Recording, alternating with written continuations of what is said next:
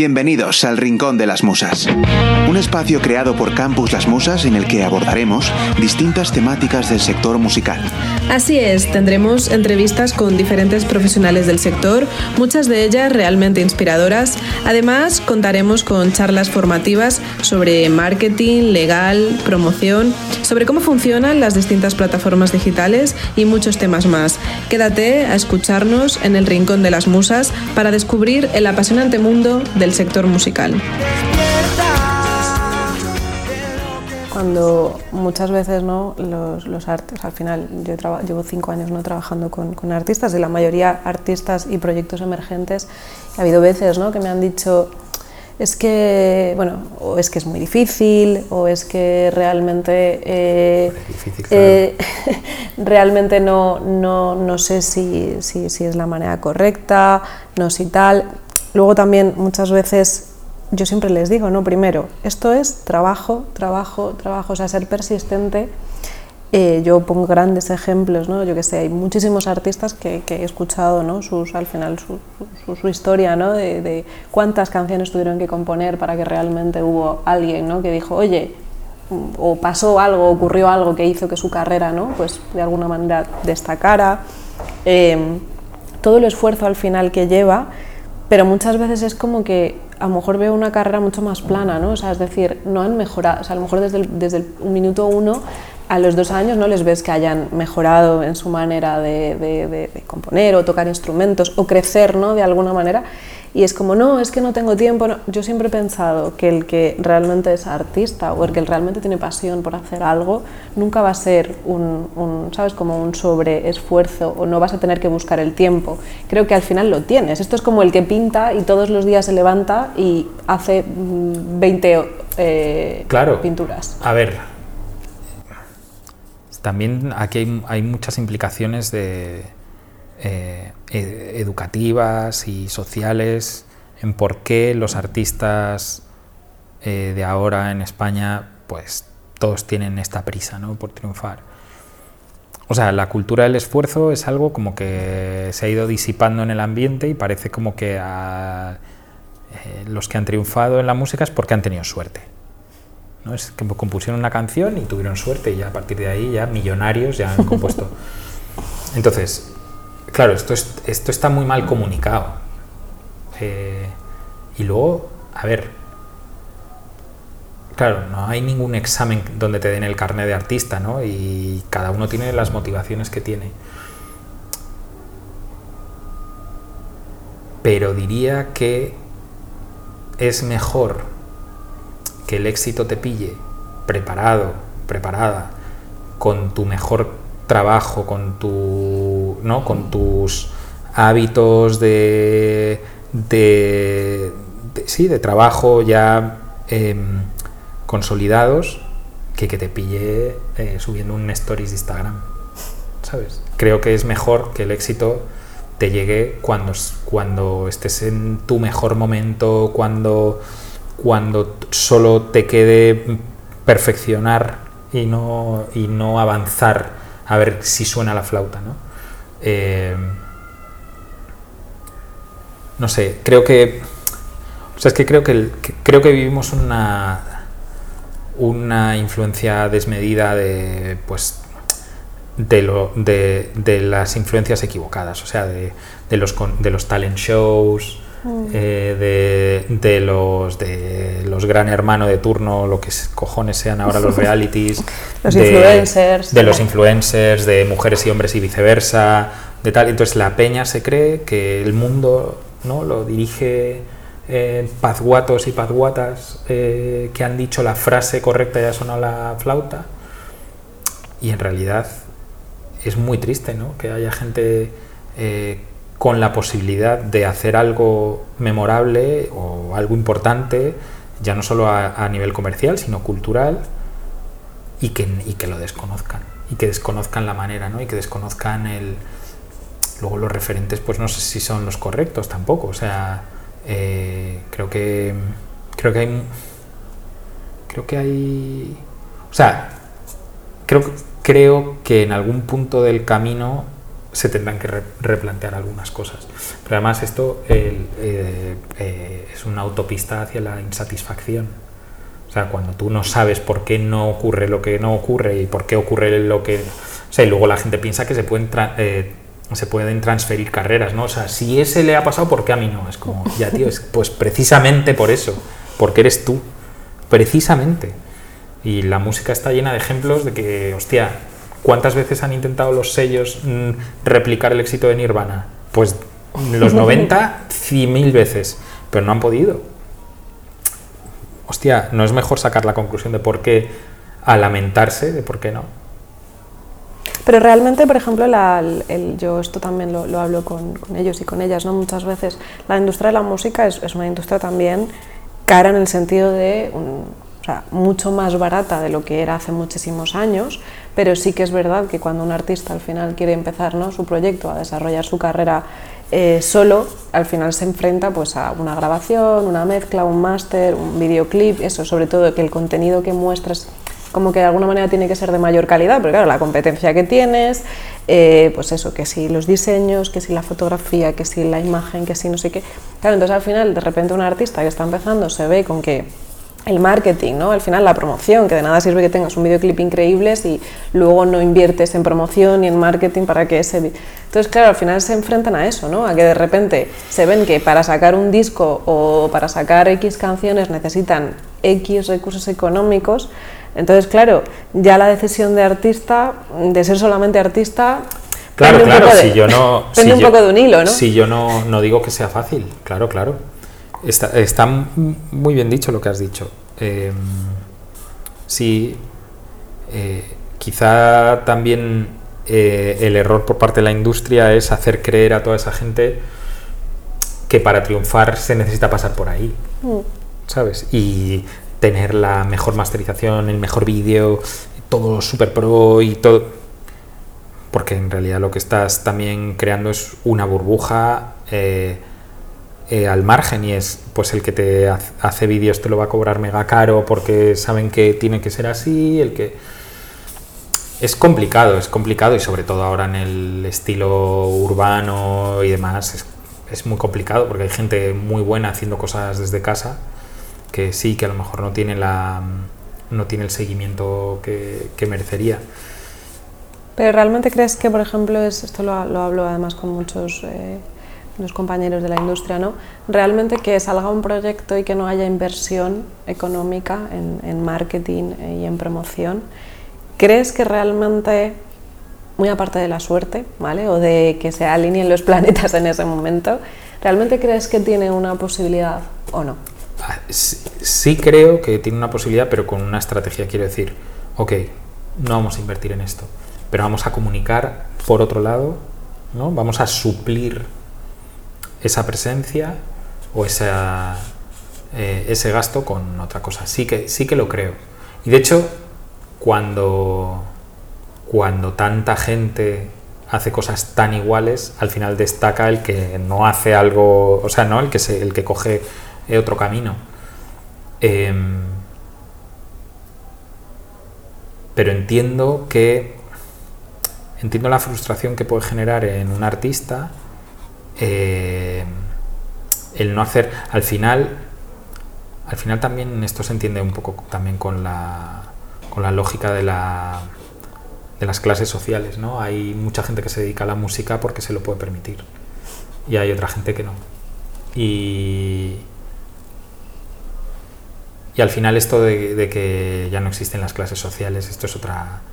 Eh, otra mentira. Hombre, claro, esto es un relato neoliberal absoluto y de mierda.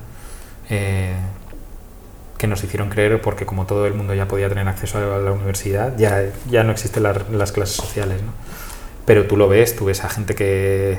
O sea, tú ves a gente que se, que se puede permitir porque sus padres, porque vienen de familia que tienen pasta y se pueden permitir intentarlo en el mundo de la música y, y queman dinero, mucho dinero.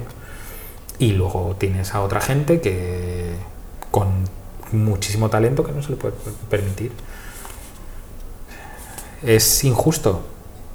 pues vamos, tan injusto como, cualquier otra injusticia, exacto. Em, pero bueno, que aquí también gana la persona que sea más, eh, o sea, la persona que, que, tenga más cabeza para dar la vuelta a todo esto, ¿no? Eh, sí, también creo que el más persistente también, ¿no? Al final, yo los comparo muchas veces, o sea, yo lo comparo mucho también con, con, el emprendedor, o sea, al final yo que he sido emprendedora desde muy jovencita eh, y que he tenido algún fracaso, éxitos, etcétera, fracaso si se le puede llamar fracaso, yo nunca le llamo fracaso, yo siempre digo que es experiencia, al final eh, creo que una cosa que, que, al final he tenido, ¿no? o, bueno, o hemos tenido ¿no? desde, desde, desde, los proyectos que he tenido de, más jovencita, ha sido el todos tenemos días malos, todos, tenemos, todos nos cansamos, todos tal, pero cuando tienes muy claro algo, como que todos los días te levantas y trabajas ¿no? por hacerlo mejor y por realmente ¿no? construir. Entiendo que eso no es algo que está hecho para todo el mundo. Entonces creo que a nivel artístico exactamente lo mismo. No creo mm. que esté hecho para todo el mundo, ¿no? Que seamos que todo el mundo es capaz, por supuesto, pero que, ¿sabes? Que no a lo mejor todo el mundo tiene ese de decir, ¿no?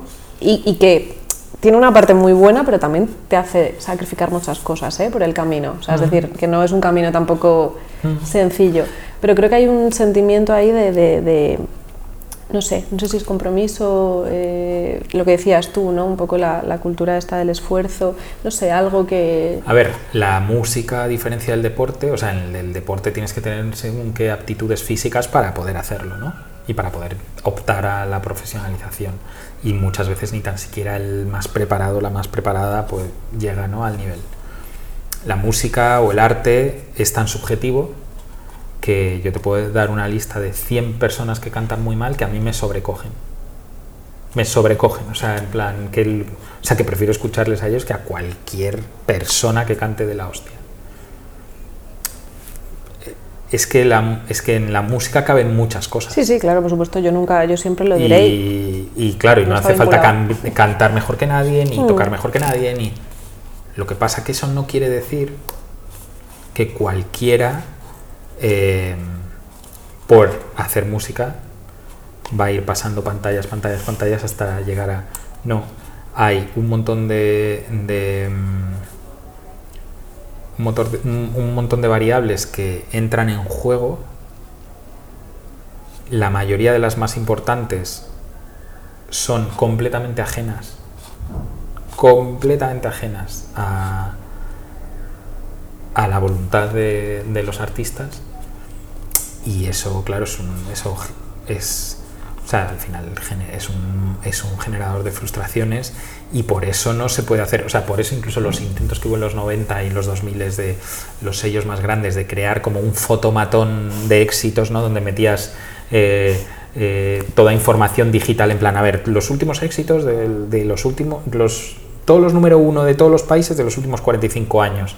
¿Qué tienen en común? Esto, esto y esto. Vale, pues entonces tiene que ser una canción de 3 minutos 31 segundos con, este, con esta rueda de acordes, con este... Eso es mierda.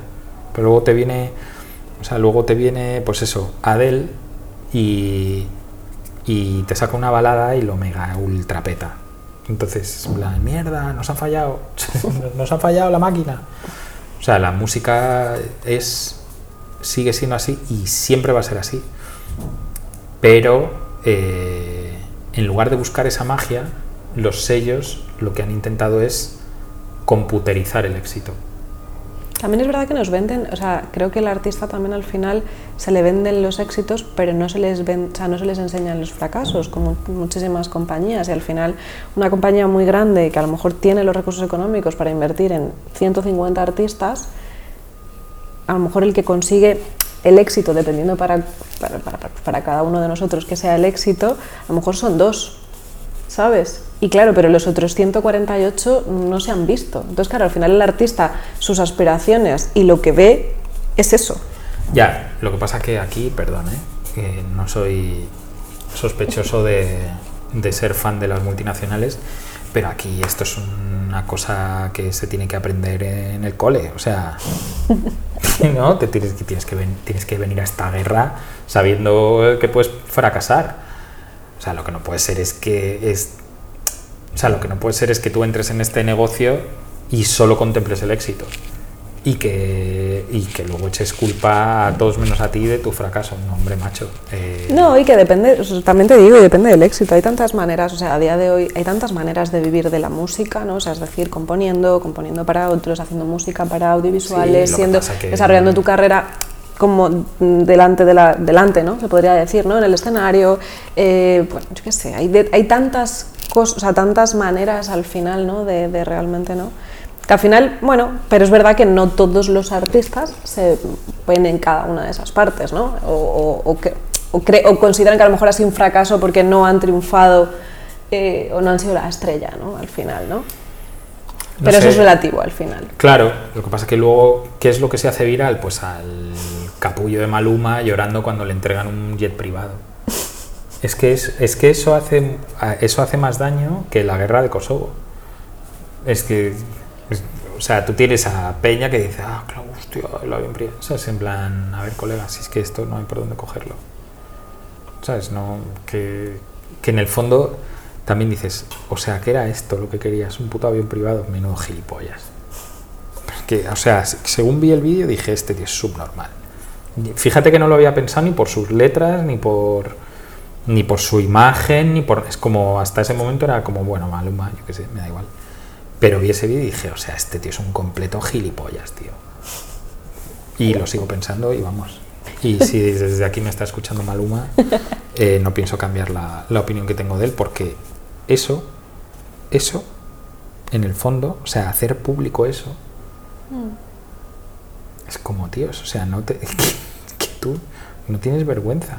Eso es un poco lo que yo pienso, por ejemplo, de cara a los, a, los niños, ¿no? Al final, ¿no? Eh, yo no soy madre, pero es verdad que, bueno, soy amante ¿no? de los niños y me gusta mucho la educación. Y, y una cosa que siempre he pensado es en eso, ¿no? Porque lo he visto en, pues, en primos pequeños o en hijos de amigas, ¿no?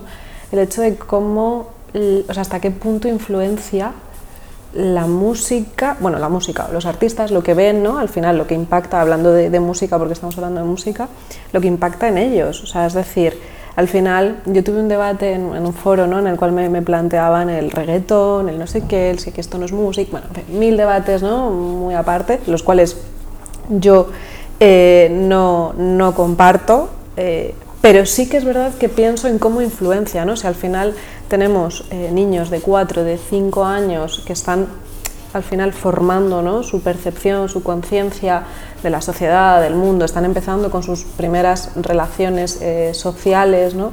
Al final, si lo que ven, si lo que tienen el impacto es continuamente, que al final eso es lo que ha hecho un poco el ecosistema digital, ¿no? el, el que tenemos esos impactos continuos, eso sí me preocupa, o sea, es decir, eso sí me preocupa porque al final que lo vea yo o que lo veas tú, que creo que tenemos, ¿no? Como esa, la suficiente quizás madurez o responsabilidad o simplemente criterio para considerar lo que, bueno, lo que consideramos que, que nos tenemos que quedar y otra cosa que simplemente pues tenemos que obviar o que no nos puede influenciar de ninguna pero- manera. ya. Pero un niño, ¿cómo, cómo, cómo- o sea, cómo, ¿no? ¿cómo puede de- tener ese poder de, de- de elección? A ver, para empezar, yo que sí soy padre eh, y que tengo una niña de tres años, tenemos una hija de tres años y otra casi de dos, lo primero es que no es, o sea, no reciben esos impactos porque no, o sea, no saben que un móvil sirve para ver vídeos ni que la televisión funciona más allá del viernes por la noche. O sea, no tienen puta idea de eso. Bueno, yo me alegro porque sí que es verdad que no, no suele ser, o sea, a día de hoy yo... Yo conozco a mucha gente que hace lo mismo que nosotros. Eh, movámonos a los adolescentes. O sea, yo cuando era adolescente veía películas donde morían más de mil personas y a mí eso no me hizo pensar en plan, ah, ah, entonces voy a matar por ahí. No, vamos a, vamos a ser, vamos a ser serios con las cosas. Ni los adolescentes son idiotas, ni las, ni las personas eh, tenemos... eh, o sea, si, si nos exponemos a según qué cosas vamos a pensar que la vida es así. No, no, esto no es así. Eh, no criminalicemos el reggaetón para explicar cosas mucho peores y mucho más profundas que Sí, suceden en la sociedad, Mm. como el machismo, por ejemplo. A mí el reggaetón no me parece eh, el peligro de la sociedad. Mm, Y no lo consumo, ¿eh?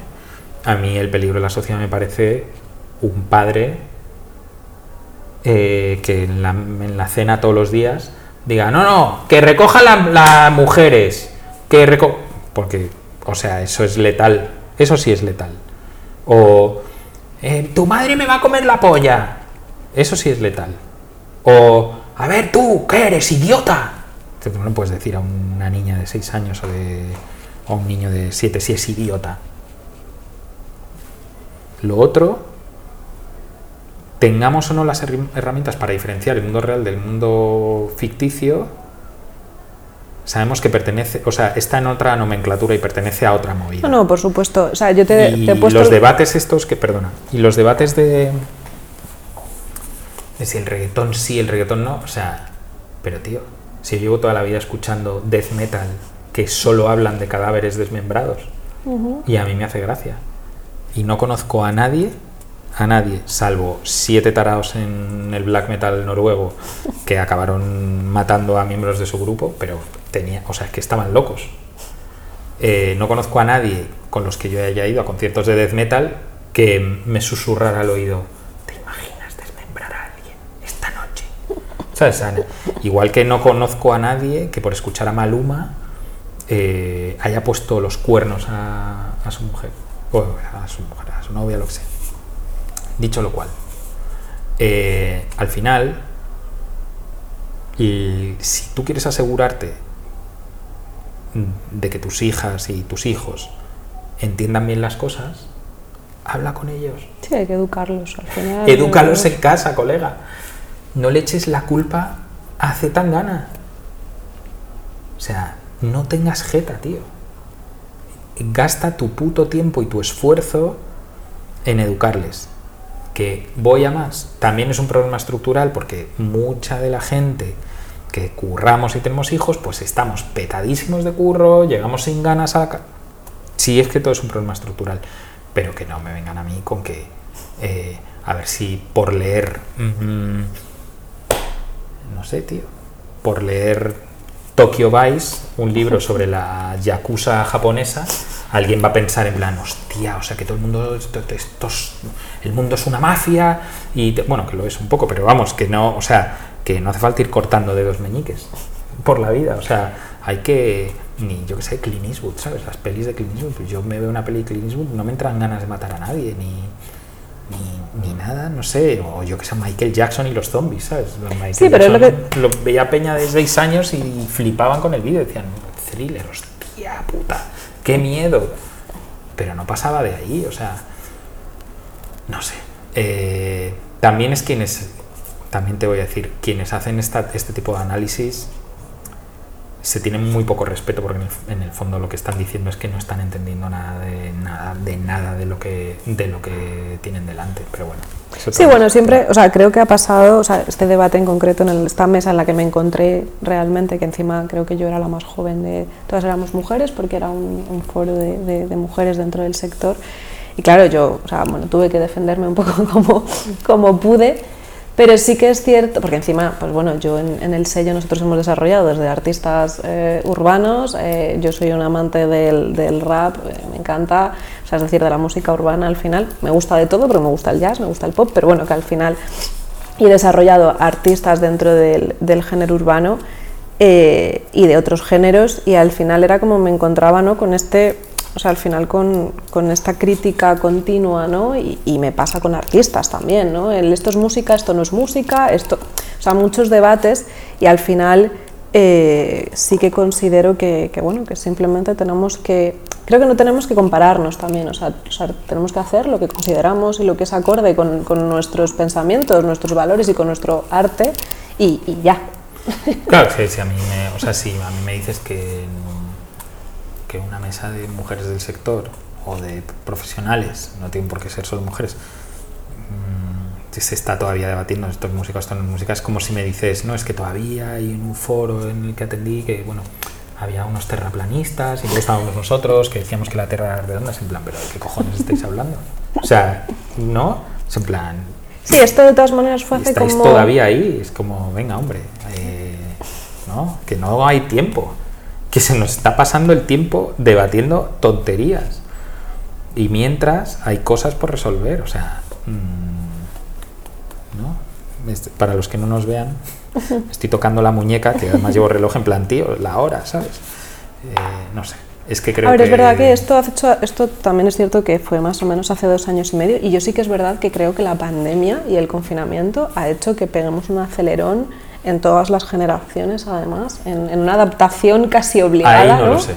Ahí, ya no Al- te- ahí sí que no lo sé, porque a mí la pandemia eh, me ha exigido otras cosas. No lo sé, no, ojalá, pero no lo sé. No, yo es que confío muy poco en estos milagros eh, contextuales. Creo que es mucho mejor apostar por el poco a poco y la concienciación y desde abajo y la, la educación y el cariño y los cuidados y tal, a que de repente venga una cosa que sea más grande que nosotros y entonces la gente vea la luz y diga, ah, hostia. Bueno, sí, yo creo que, y yo creo que pata". además se nos olvida, ¿eh? O sea, es decir, yo Hombre, creo que la gente de aquí a un año ya se nos ha olvidado Claro, todo. claro, claro, claro, claro. Bueno, y a menos, claro, claro. Por supuesto.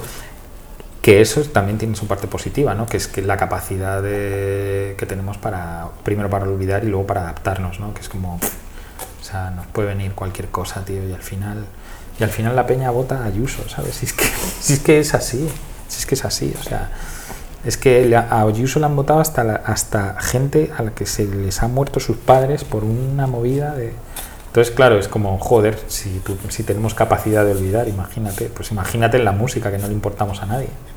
Claro, la adaptación y la tal que viene, viene casi por, por ley natural. Es como que si no te adaptas, no...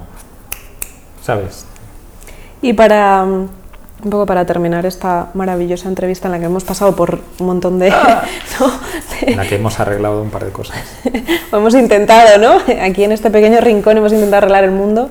¿Qué piensas con, bueno, respecto al- a los NFTs en, en el sector de la música? ¿no? Que esto es algo que últimamente además me viene por, un poco por todos los lados, el, ¿no? el- el- tanto por un lado a nivel legislativo como por un lado a nivel artístico, como de pues, emprendedores. ¿no?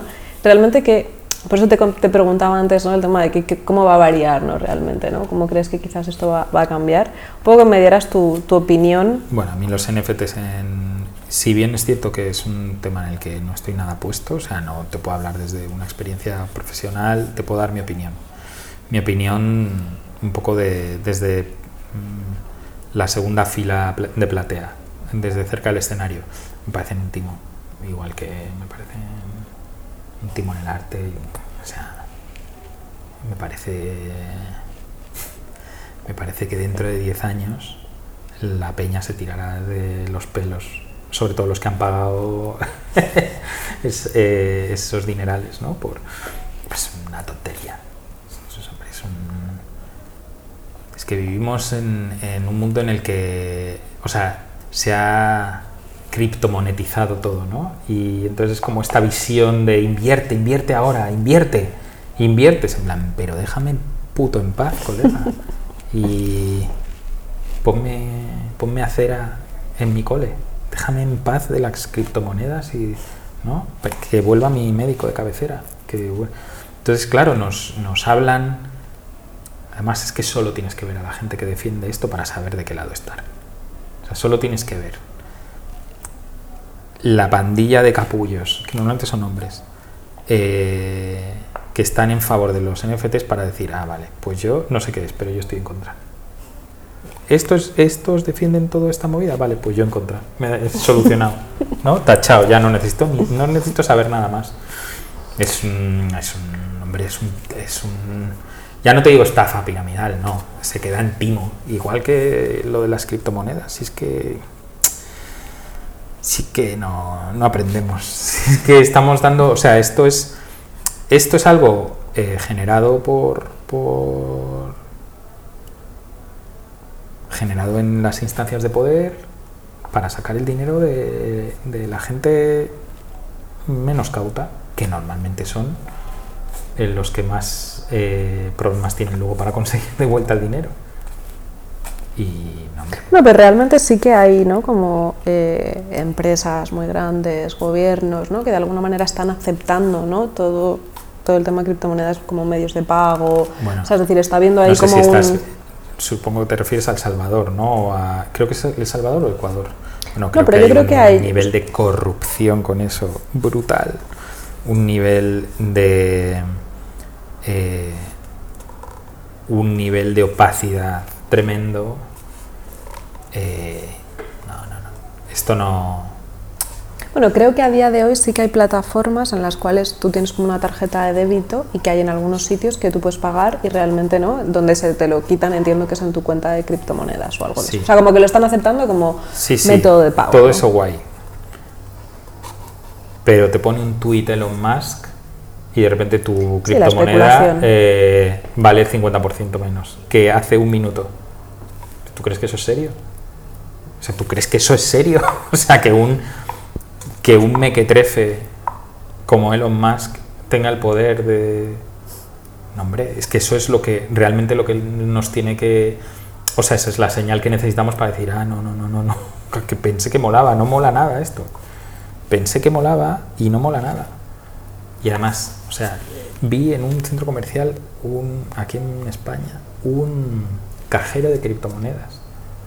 Si es que estos son las nuevas casas de apuestas. Es que lo va, lo, o sea, se van a nutrir de, de la clase trabajadora.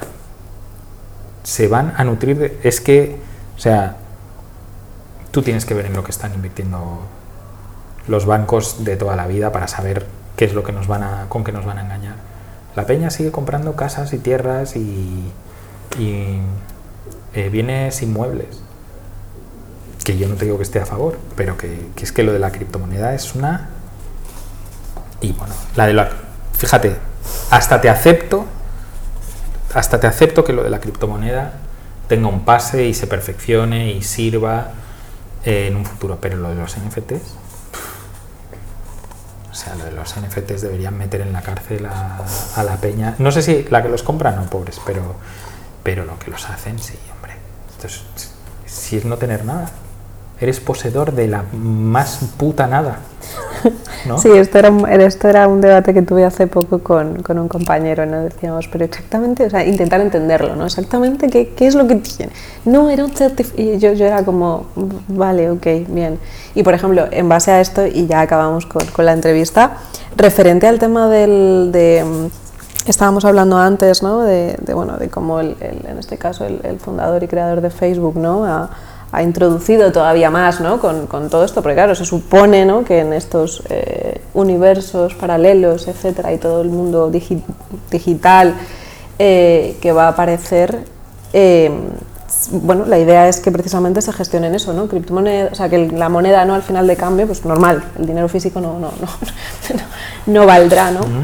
Realmente que incluso ya se ha hablado ¿no? de crear experiencias de, de, conciertos en esos mundos, y hay bueno, gente invirtiendo Travis, en... Travis Scott durante la pandemia, sí, bueno, sí. Eh,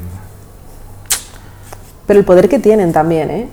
Bueno, sí, lo que pasa que es, o sea, hoy tienen poder y mañana si no le ven la viabilidad, se olvidan de esto y pasan a otra cosa. Tienen el poder de hacer eso, es, ese es su verdadero poder de liártela un lunes y el miércoles decir, perdón, ya, ya no. Y tú, hostia, me había hecho ilusiones. No, no. Eh, creo que es una cortina de humo tochísima, en el caso de Meta, de Facebook, para desviar la atención de donde está el verdadero problema de Facebook. Y es que, y estoy seguro que, de que Mark Zuckerberg no, no quería convertirse en eso, pero es el escaparate y es la cocina donde se ha cocinado el, el, el la ultraderecha 2.0 o 3.0 eh, que, que, va a tener un papel, pues ya lo está teniendo en muchos sitios, pero que vamos, va a ser un problema sistémico brutal eh, y que está sabiendo utilizar estas plataformas donde se supone eh, que, existe cierto, eh, cierta capacidad de, de curadoría, curaduría y demás, pero en el fondo son un negocio. Y cuanto más se utilice, más negocio es. Entonces, eh, yo soy un poco, perdóname, pero soy un poco... Eh, no iba a decir... ¿Cómo es lo contrario de optimista? Eh, a mí también se me ha olvidado. Eh, bueno, sí, no soy nada optimista con esto. Eh, y aparte soy bastante escéptico cuando leo todo esto y, veo que son movimientos para salvar un poco el brand and reputation de Facebook. No les doy más importancia. Que sí que el, el look and feel del vídeo es genial y ¿no? el, la, simulación y más. Pero... Hombre, realmente, o sea, yo sí que lo he visto en, eso, ¿no? En, en, amigos de mi hermana, por ejemplo. Sí que es verdad que veo mucho el, el tema de los videojuegos. O sea, al final el negocio del videojuego, o sea, mueve montañas y la gente realmente vive en un mundo muy virtual. Entonces, claro, si yo realmente comparo ¿no? un poco todo esto ¿no? que ha salido hace unas semanas con eso, pues hombre, a lo mejor me hace pensar que, ¿sabes? Que no es tan, tan imposible, ¿me entiendes? O que no, o tan, o tan poco viable, ¿no? No lo sé, ¿no? No, pero sí, pero, o sea, em, lo que no podemos tomar es la anécdota como, como la piedra fundacional, o sea, que Travis Scott haya hecho un concierto en pandemia, en un tal, ok. Pero de ahí a que todo el mundo va a hacer eh, conciertos en... ¿Dónde fue? En en Twitch, no, no, no en Twitch. Eh, ¿Dónde fue la mm, red social esta de.? No, en Fortnite. ¿no? en Fortnite? en el videojuego, sí. No, soy muy de videojuego. Ah, no, no, yo, Pero no, o sea, es que estoy a otra movida, pero. Pero.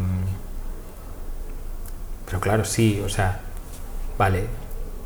Sí, como experiencia una vez. De hecho, a las pruebas me repito, creo que eh, hubo otro concierto en Fortnite y tuvo 25 veces menos repercusión que el de Travis Scott, o sea, el de Travis Scott fue el primero.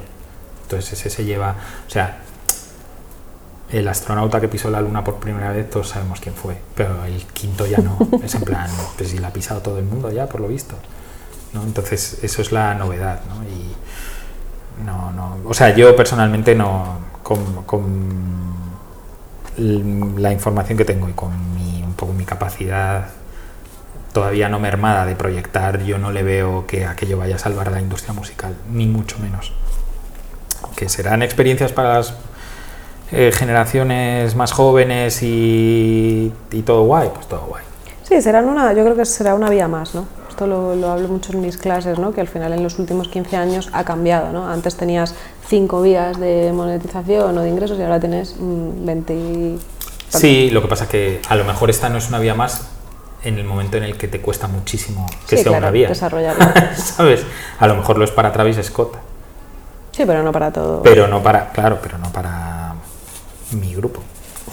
Para empezar, es que yo no, o sea, mi público no está ahí. Entonces yo, aunque fuera una vía de, pues, si no hay nadie que me vaya a ver, ¿para qué voy a meterme ahí? ¿No? no sé. O sea, va a ser divertido verlo como espectador, o sea, ver todos estos intentos un poco flipadetes de como de cambiar las reglas del juego, ¿no? que es también un, poco el, relato de, de, mucho eh, consultor metido en la música. hay que cambiar las reglas del juego, es en plan, a ver, colega, por más que lo intentes, ¿sabes? Por más que lo intentes, hay muchas más cosas eh, muy importantes eh, antes que cambiar estas reglas del juego, ¿sabes? Y yo qué sé, o sea, como he dicho antes, y a lo mejor cierro el círculo así para acabar, creo que todo lo que va a dominar la música dentro de los próximos, yo qué sé, una década, dos décadas, ya, ya lo estamos viendo, ya, ya está aquí, ya está. O sea, que Taylor Swift en 2030 de un concierto en Plutón, pues vale, pues genial, pero eso no significa que para triunfar vayas a tener que dar un concierto en Plutón igual que, o sea, es que, o sea, creo que otro de los graves problemas de, la industria de, la música y de la cultura en general es que eh, la solución siempre es eh, dar un patadón a la pelota hacia adelante, cuando a lo mejor hay que parar la pelota y decir, tíos, es que igual hay que mejorar lo que tenemos aquí porque a lo mejor esto es lo que no está funcionando, que, que estamos fundados sobre eh, una estructura que se tambalea. y dar patadones hacia arriba, pues que al final mm, no, va a ningún sitio. Pero bueno, eso requiere mucha capacidad autocrítica, requiere además la asunción de, de responsabilidades, eh, requiere lavar eh, ciertos canales que están dominados por, bueno, por, por, las multinacionales y demás. Y no, yo ahí tampoco soy muy optimista, o sea, creo que creo que el juego se está se está, está enrocando desde el momento en el que todas las multinacionales participaron de la creación de Spotify, por ejemplo, y de que en Spotify de repente hay artistas que tienen 600 millones de... una canción con 600 millones y ni tan siquiera el artista existe. ¿Entiendes? O sea, la misma lógica que la rueda, pero para Spotify. Entonces, yo te, creo que es más urgente ¿no? Eh, eh, perfeccionar eso que empezar a ver si en Fortnite o en su puta madre podemos montar un concierto virtual pagado con NFTs. ¿Sabes? Que es como, no me hables en otro idioma. A ver, ¿dónde está este dinero que está mal repartido? Pues muchas gracias, Pepo, por, por esta Yo no este sé si esto ha servido para algo, pero nos, nos, ha entretenido un poco, eso seguro. Seguro que sí, ya te lo he dicho antes, ha sido enriquecedor. Así que nada, muchísimas gracias por compartir tu experiencia. Gracias a ti, Etel. Y, y, nada, nos vemos en, en los másters, en las formaciones. Por aquí. Por aquí. gracias. Gracias por compartir este momento con el Rincón de las Musas. Si tenéis cualquier duda, nos podéis escribir a hola.campuslasmusas.com o encontrarnos en nuestras redes sociales o en nuestra plataforma web www campuslasmusas.com. Hasta el próximo programa.